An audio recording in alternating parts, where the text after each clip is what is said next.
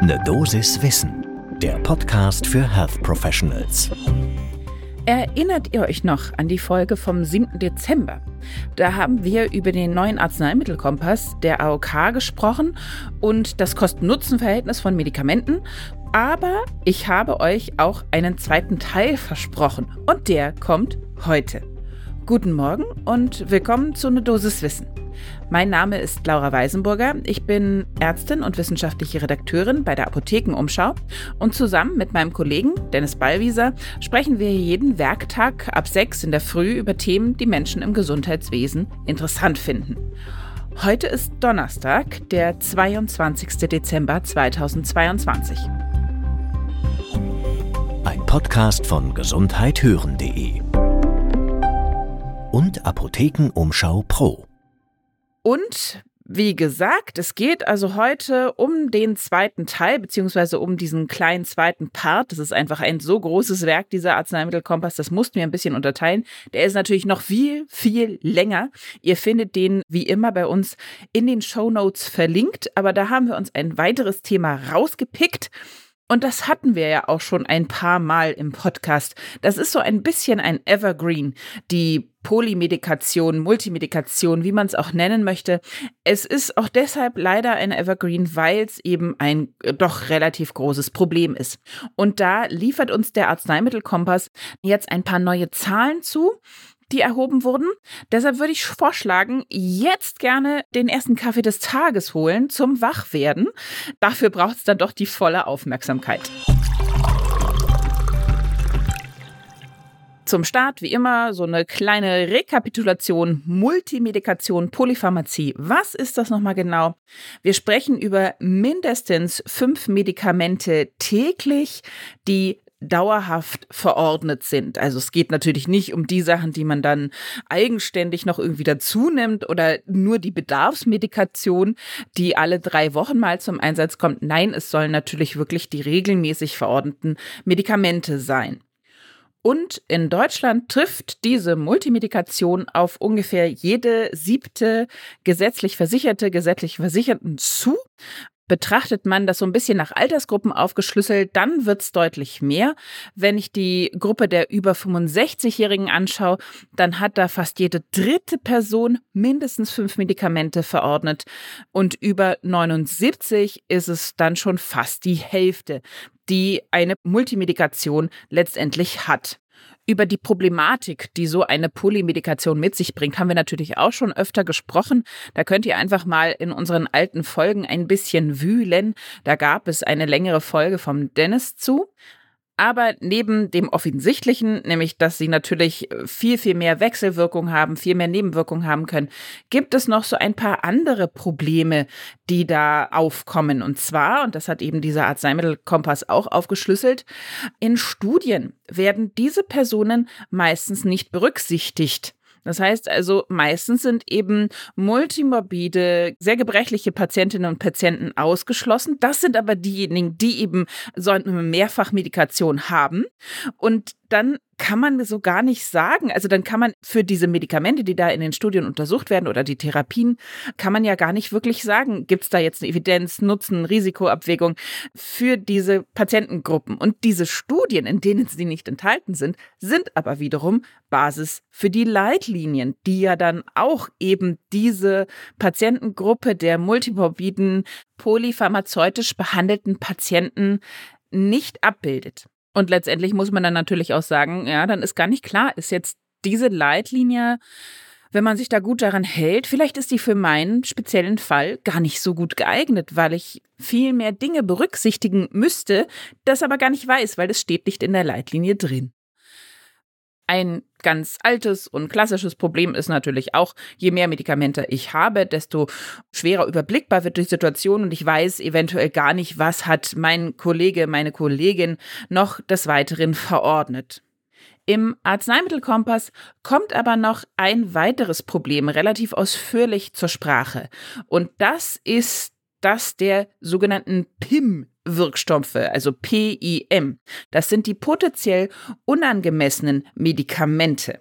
Dieser Ausdruck wurde schon 2010 etabliert mit der sogenannten Priskus-Liste.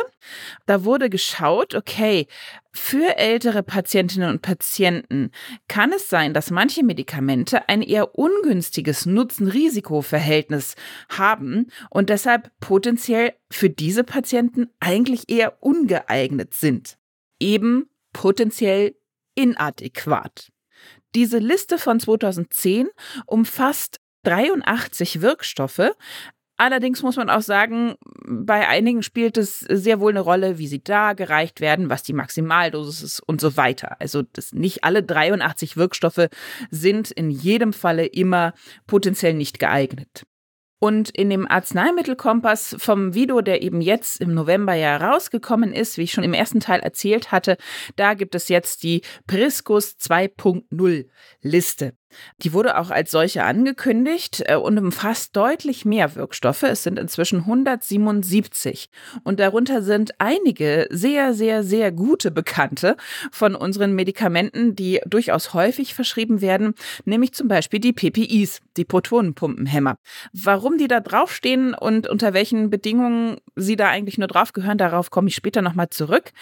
Orale Antidiabetika findet man ebenfalls genauso wie Medikamente zur Behandlung vom Parkinson-Syndrom, Muskelrelaxantien, Antidepressiva, Urologika, Schmerzmittel. Das ist ein relativ großes Spektrum. Sind ja auch 177 Wirkstoffe. Und jetzt hat der Arzneimittelkompass sich natürlich auch angeschaut, okay, wir haben jetzt diese 177 Wirkstoffe definiert. Wer kriegt denn die alles? Also wer bekommt die denn tatsächlich verordnet? Und es ist nicht wirklich angemessen, es ist eher inadäquat. Das betrifft tatsächlich ungefähr die Hälfte der GKV-Versicherten, 16,4 Millionen, immerhin, ältere Patienten natürlich, erhielten mindestens ein potenziell unangemessenes Medikament in 2021. Es waren allerdings auch besonders viele Frauen, gerade in den höheren Altersgruppen, also ab 65 plus, bekamen deutlich mehr Frauen PIMs als Männer. Das könnte unter anderem daran liegen, dass Frauen eben auch häufiger Dinge wie Antidepressiva, Analgetika verordnet bekommen und die dann nicht so wirklich adäquat passen. Frauen und Medikamente ist nochmal so ein ganz anderes Thema. Das sprengt jetzt hier den Rahmen. Aber weiter. Ich hatte ja versprochen, die PPIs, die stehen da auch drauf. Aber man muss sagen, die stehen da nur mit der Einschränkung, wenn sie über acht Wochen Dauertherapie gegeben werden. Das heißt also natürlich eine akute Therapie vom Reflux oder bei Helicobacter-Infektionen ist natürlich da nicht mit gemeint. Und das hat uns auch Professorin Petra Thürmann bestätigt. Sie arbeitet an der Universität Witten-Herdecke und ist Mitherausgeberin vom Arzneimittelkompass. Und sie sagte, ja, eben, man muss das genau anschauen. Die PPIs, die werden oft dauerhaft gegeben und dabei sind sie da eigentlich verzichtbar, gehören deutlich niedriger dosiert oder sollten wirklich nur nach Bedarf eingenommen werden. So, jetzt haben wir dieses Problem der Multimedikation. Wie kommen wir da wieder raus? Da gibt es relativ neu die hausärztliche Leitlinie Multimedikation.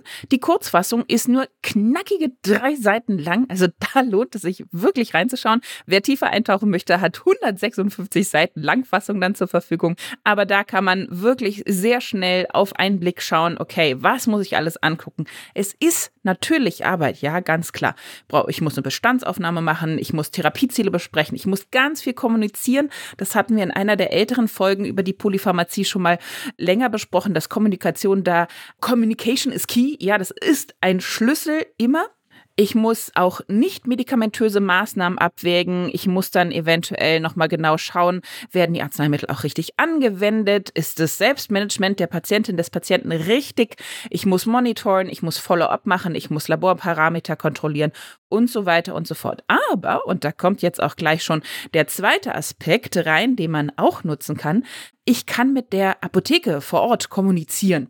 Denn die bieten ja auch diese neuen pharmazeutischen Dienstleistungen an. Das dürfen die ja. Die dürfen eine Polymedikationsanalyse machen. Und das ist natürlich ganz wunderbar, denn da greift das so ein bisschen ineinander. Da kann man quasi Hand in Hand arbeiten.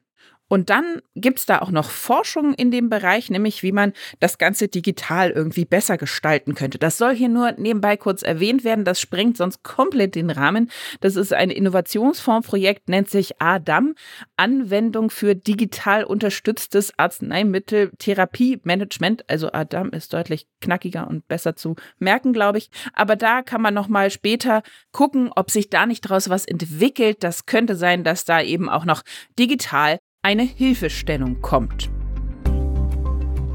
Ja, und damit sind wir am Ende der Dosis Wissen für heute. Morgen hören wir uns dann nochmal und bis dahin habt ihr wunderbar Gelegenheit, um uns zu bewerten, wenn ihr das noch nicht getan habt. Das geht auch ganz leicht, versprochen. Einfach nur ein paar Sterne vergeben.